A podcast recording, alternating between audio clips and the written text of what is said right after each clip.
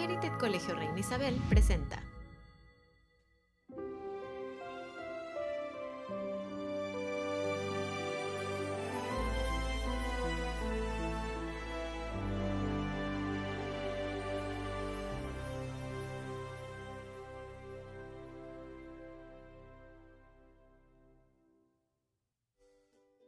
Hola, buen día familia Reina Isabel. Los saluda Miss Laura Manzano de Kinder Palmas y hoy los quiero invitar a escuchar un cuento que nos habla del maravilloso mundo de los insectos.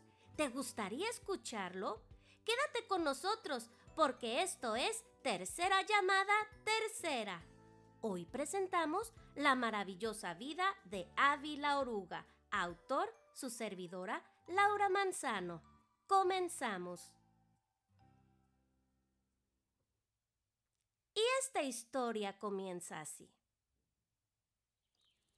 La primavera ha llegado ya. Las flores floreciendo están. Los pajaritos alegres cantando van.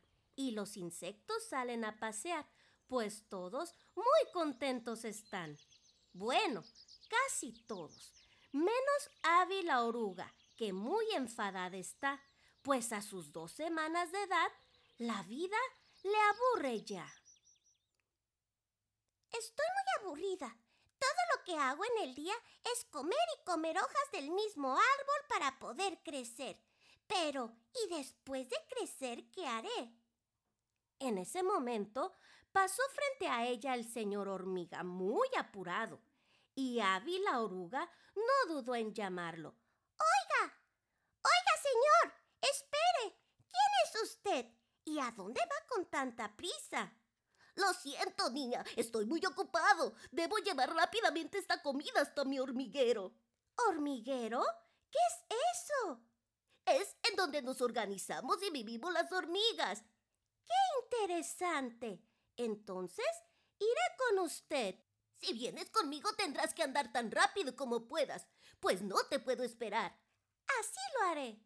Lamentablemente, Ávila Oruga era muy lenta y el señor Hormiga muy rápido. Y aunque Ávila le pidió que le esperara, el señor Hormiga no la escuchó. Señor Hormiga, señor Hormiga, espere por favor. Vaya, sí que es rápido. Si esa es la vida que llevan las hormigas, me alegra de no ser una de ellas. Qué triste vivir siempre con tanta prisa. En ese momento, Abby vio venir a Carol el caracol. Se acercó a él y le dijo, Hola, soy Abby la oruga. ¿Y tú quién eres? Hola, Abby la oruga. Yo soy Carol el caracol. Mucho gusto. El gusto es mío.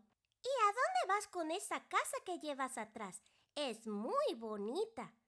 ¿Te refieres a mi caracola? Refugio, mi escudo protector.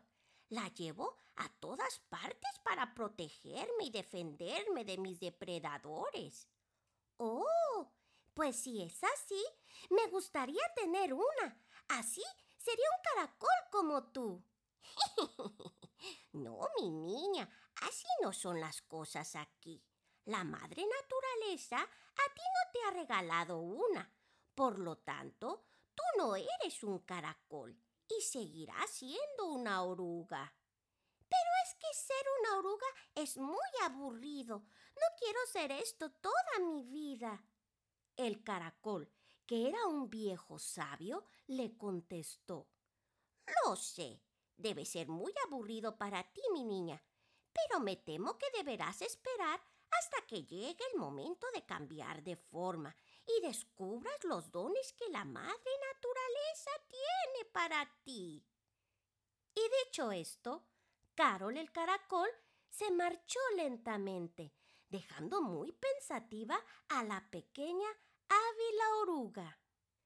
¿Cambiar de forma? Me pregunto qué quiso decir con eso Carol el caracol. Será mejor que encuentre pronto a la señora Madre Naturaleza. En ese momento, Abby vio entre las flores un pequeñito ser, lleno de lunares negros. Sí, era Cata la Catarina. ¡Hola! ¡Hola! Soy Abby la Oruga. ¿Me hablas a mí? Sí, claro. ¿O es que hay alguien más aquí? No, creo que no. Solo yo. Hola, soy Cata la Catarina. ¿Y tú, pequeña?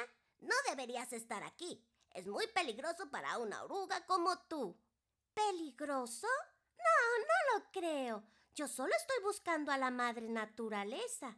¿La conoces? ¿Sabes dónde puedo encontrarla? ¿En verdad buscas a la madre naturaleza? ¿Para qué la necesitas? Es que estoy muy aburrida de ser una oruga y solo ella puede ayudarme a descubrir mis dones para cambiar de forma. Te diré algo, pequeña. Deja de buscarla allá afuera y búscala dentro de ti. Solo así descubrirás tus dones.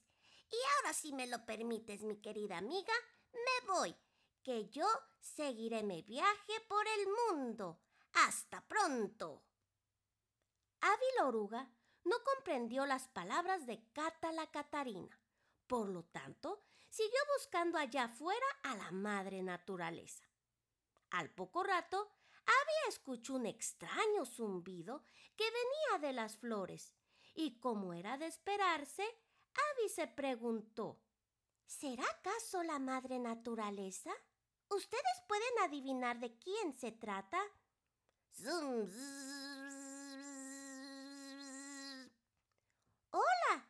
¿quién anda por ahí? Madre naturaleza, ¿eres tú?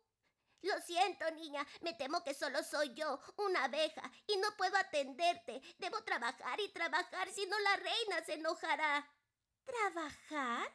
Si volar es trabajar, entonces yo quiero ser una abeja como tú. ¿De verdad te gustaría ser una abeja? Sí, para poder volar. Pero me temo que sin alas no podré hacerlo, ¿verdad? No, me temo que no. Las alas de las abejas son un regalo de la madre naturaleza solo para hacer más rápido nuestro trabajo. ¿Y cuál es tu trabajo? Tomar el dulce néctar de las flores y llevarlo a la colmena una y otra vez sin descanso. ¿Sin descanso? Si yo tuviera alas, las usaría para volar libremente por el mundo. Bueno, entonces no creo que quieras ser una abeja. Mejor sigue buscando tu destino y tal vez la madre naturaleza se apiade de ti y te regale un par de alas. ¡Adiós! Te dejo, debo seguir trabajando. Y dicho esto, la abeja se retiró tan rápido como sus alas se lo permitieron, dejando un poco más confundida a nuesgra amiga Ávila Oruga. ¿Qué quiso decirme la abeja? ¿Acaso debo pedirle a la madre naturaleza que me regale unas alas? Si eso es así, debo darme prisa y encontrarla. En el camino, una libélula vio a lo lejos a la pequeña oruga y no dudó en acercarse a ella, pues extraño se le hizo verla tan lejos de su árbol. Querida, si yo fuera tú, no me alejaría tanto de mi casa. ¿No te das cuenta que podrías convertirte en el desayuno de algún depredador? Anda, regresa a tu casa, que una grandiosa transformación está por pasar. ¿Cómo lo sabes? ¿Eres tú la madre naturaleza? Oh, cariño, no. Soy Lula la libélula, que te hace pensar que soy yo la madre naturaleza. Bueno, es que usted parece conocerme bien. Habla con mucha sabiduría. Oh, gracias, pequeña. La verdad es que conozco muy bien a los de tu especie, y lo que estás haciendo ahora no es lo que haría una oruga de tu edad. Ah, ¿no? ¿Y qué es lo que debería estar haciendo, señora Lula? Bueno, creo que deberías estar en tu árbol usando los dones que te regaló la madre naturaleza para transformarte en lo que tanto deseas. ¿O qué? ¿Quieres ser una oruga toda tu vida? No, claro que no. Yo deseo ser una flor que vuela. Entonces, querida, regresa a tu casa y cuando estés ahí sabrás qué hacer. Gracias, señora Lula.